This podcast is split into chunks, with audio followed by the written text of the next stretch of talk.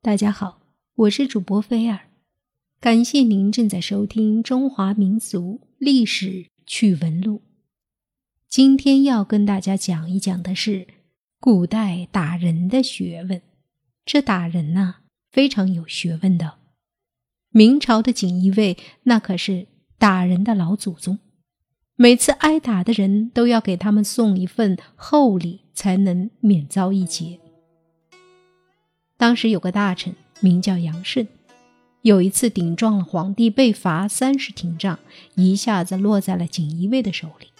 这本是一件极为恐怖的事，偏偏杨慎不信邪，打就打，老子连皇帝都不怕，还怕锦衣卫的棍子？杨慎的话传到了锦衣卫刘一棍的耳朵里，顿时把他惹恼了。说起这刘一棍，那可是鼎鼎大名，被尊称为。棍祖，只是年岁大了，好多年不出手了。现在棍祖要重操旧业，人们不禁都为杨慎捏把汗。廷杖定在第二天午时，隔天晚上，棍祖正在磨棍，杨慎提着一大一小两个包来了。棍祖微微冷笑，心说：“你杨慎不是天不怕地不怕吗？这不也送钱来了？”还是惧怕我的棍子呀！杨慎和棍祖打了声招呼，放下包就走。棍祖先打开那个大包，不看则已，一看气得七窍生烟。原来里面是块大青砖。要知道，棍祖以前是个泥瓦匠，他最怕别人提起他的出身，这不是明目张胆的叫板吗？棍祖又打开小包一看。里面竟然是一块豆腐，这不是嘲讽他的棍术稀松软淡吗？棍祖快被气疯了，可转念一想，来而不往非礼也，我也给你送两包礼物。想到这儿，他立刻打点了两个包裹去回礼。棍祖当着杨慎的面先打开了大包，原来还是那块大青砖。只不过换了一张纸包着，杨慎见了，不禁调侃道：“你送我大青砖干嘛？我可是读书人出身。”棍祖看了看四面的墙，笑着说：“都说杨大人十分清廉，看来的确如此。你看你家的砖墙都破败成啥样了？正好我就是泥瓦匠，今天就给你家修补修补。”杨慎继续嘲讽道：“多谢了，可一块大青砖不够，起码得上千块。”“不用不用，一块就够了。”棍祖四下看了看，然后抄起门后的顶门杠，照着大青砖就拍打起来。杨慎知道棍祖这是开始卖弄棍术。说实话，他过去只是听说锦衣卫的棍术如何了得。却从来没有亲眼目睹过，今天正好见识见识。等到打完了，棍祖蹲下身来，解开了包着大青砖的纸。杨慎一看，不禁笑出了声儿那块大青砖原封未动地躺在地上，啥事儿没有。棍祖却不动声色。转身舀来半瓢水，倒在大青砖上，顿时“噗”的一声腾起一团砖灰。天哪！外面包的那层薄纸好好的，里面的大青砖已经被打成了齑粉。这下轮到棍祖调侃了：“把砖灰和一和，够溜墙上的砖缝儿了，这样冬天就不会漏风了。”旁边围着的人见状，个个吓得魂飞魄散，就连杨慎心里也敲起了鼓。万万没想到，棍祖的棍术已达到了炉火纯青的地步。见杨慎隐隐有了惬意，棍祖笑笑说：“别怕，别怕，我这还有份礼物送你。”说着，把那个小包放在面前，抡起顶门杠就打，啪啪声不绝于耳。等到打完，解开包裹一看，里面正是那块豆腐。豆腐看上去鲜嫩软滑，一点事儿没有。可外面包裹的皮革已被打得面目全非。大伙儿都惊呆了。纸包青砖，里面的青砖被打成齑粉，外面的纸却啥事儿也没有。皮革包豆腐，豆腐保持原样，外面的皮革却面目全非。这棍组的棍数已经达到了收放自如的境地。杨慎这才明白了，如果送上厚礼，就会像打豆腐一样，皮肤虽然伤痕累累，但里面安然无恙。反之，就是大青砖，外表毫发无伤，可里面却变成了肉酱。这不就是在勒索钱财吗？杨慎怒不可遏地指着棍祖狂吼：“滚！老子不怕！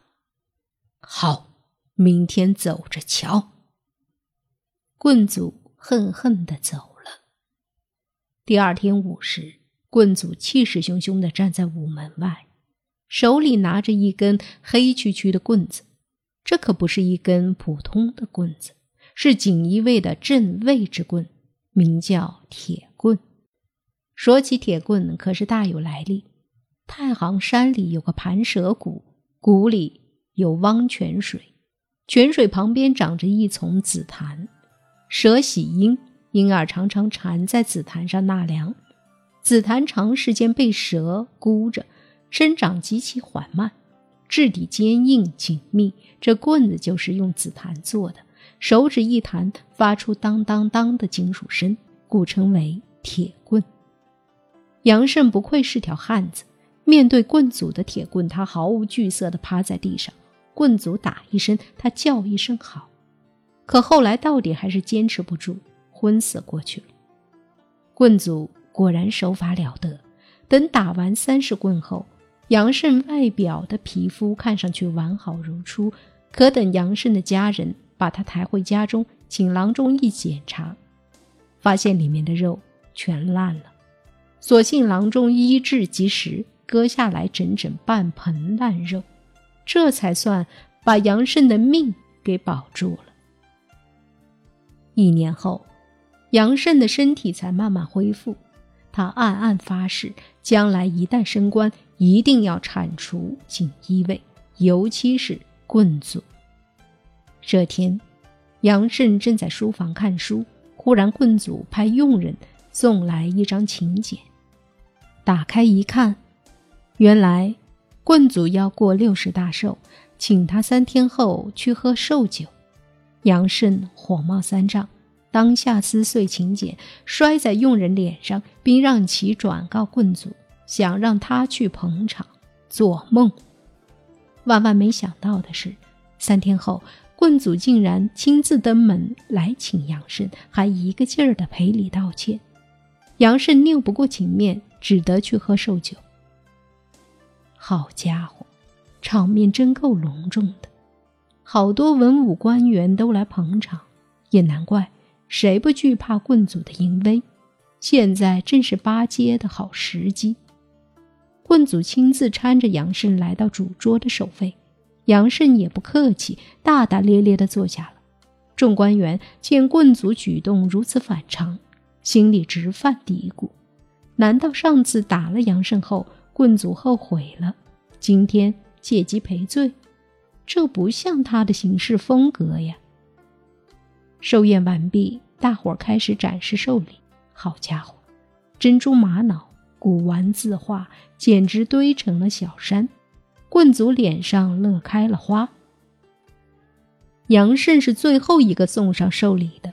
他打开一个精致的小盒子，里面是张宣纸，上面龙飞凤舞的写了两句话，意思是：见过不要脸的，没见过如此不要脸的。说来也可笑，棍祖压根儿不识字，还一个劲儿的夸赞杨慎字写得好，要挂在厅堂里传给子孙。这时，有个官员想拍棍祖的马屁，就跑到他耳边小声嘀咕，棍祖的脸立马阴沉下来，不过又很快放了情。他哈哈笑道：“今天请大家来喝寿酒倒是次要，主要是为大家展示一件宝贝。”让大家开开眼。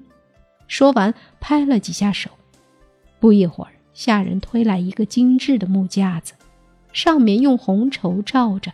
棍祖亲自揭开红绸，大伙儿一看，木架上挂着一长溜风干的肉。大伙儿正莫名其妙，棍祖的一番话惊得所有人目瞪口呆。原来这就是上回从杨慎身上割下来的烂肉，特意风干了给大家看。杨慎气得差点当场发作。五年后，杨慎被升为朝廷重臣。就在圣旨下达的当天晚上，棍祖亲自上门祝贺。万万没想到的是，他竟把那些风干的肉也送了回来。